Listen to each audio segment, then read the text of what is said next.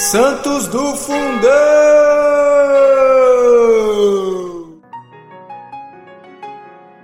Hoje, dia 4 de abril, nós vamos falar sobre São Platão, monge grego do século VIII.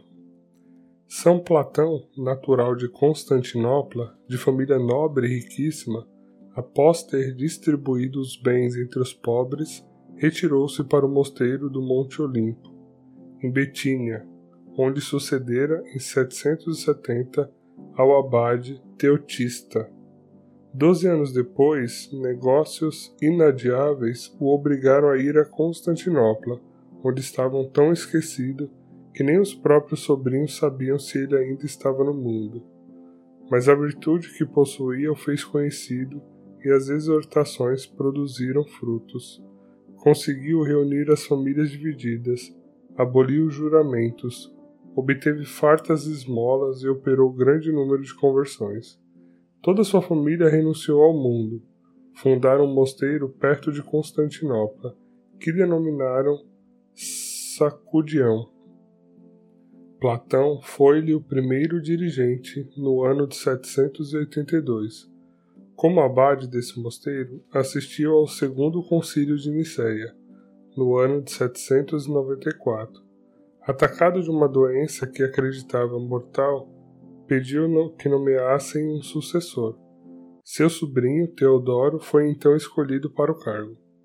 Aconteceu que o imperador Constantino VI repudiou a esposa legítima e, contra a vontade do patriarca Tarésio, desposou uma jovem chamada Teódata, da família de São Platão. O santo refazendo-se da doença, declarou-se contra o casamento. O imperador, irritado, ameaçou com o exílio, com flagelamento e com mutilação dos membros. Monges a ele se dirigiam e cartas lhe foram escritas, com fito de fazê-lo desistir das investidas. Inútil, porém. O imperador mandou que trouxessem a sua presença.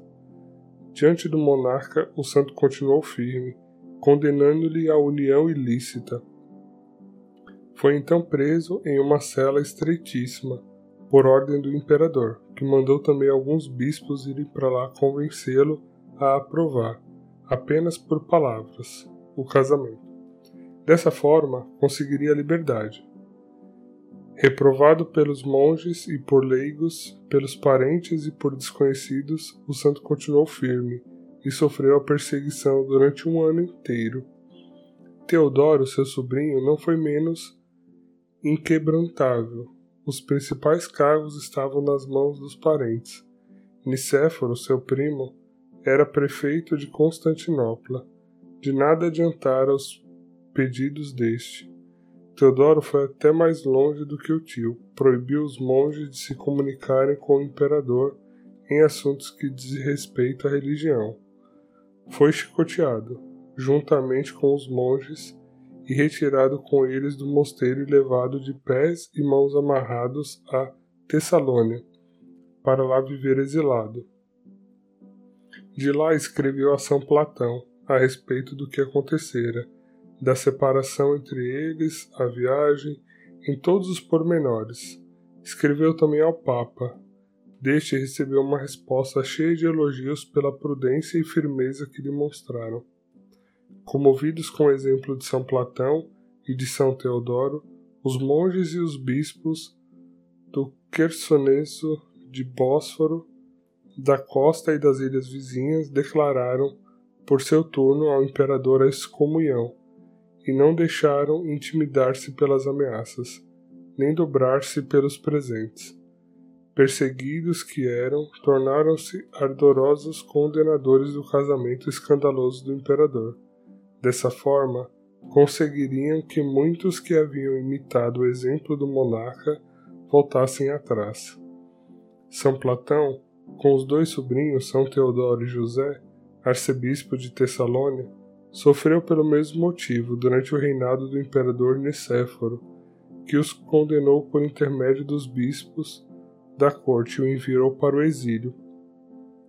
Os três confessores encontraram apoio unicamente no Papa Leão III.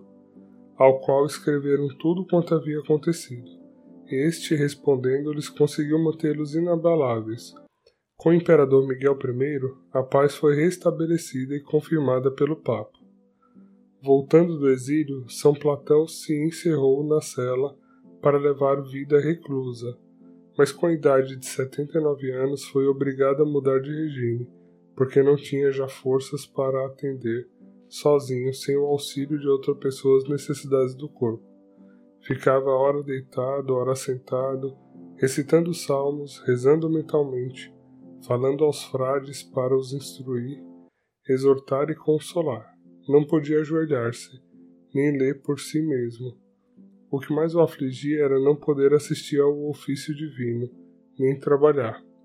Agradecia a Deus o alívio que lhe causava a enfermidade, a alimentação ou o banho, do qual usava por obediência. Estava, porém, contristado por ter de amenizar a austeridade da vida. Durante a quaresma de 813, ficou doente e, embora fosse época de retiro, vários monges de fora não deixaram de visitá-lo.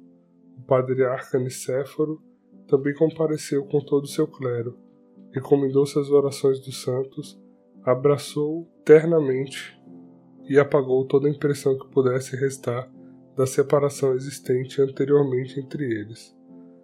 O enfermo perdoou a todos os que haviam perseguido e rezou por eles. Quando o abade Teodoro lhe perguntou se não queria dispor de nada, segurou-lhe o hábito e lhe disse com voz apagadíssima: Não tenho mais nada, já dei tudo.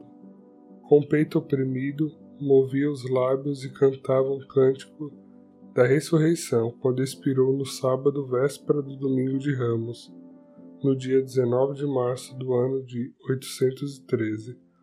Acredita-se que a Semana Santa e a Páscoa tenham feito com que a solenidade dos funerais fosse realizada no dia 4 de abril, dia em que a Igreja lhe celebra a memória.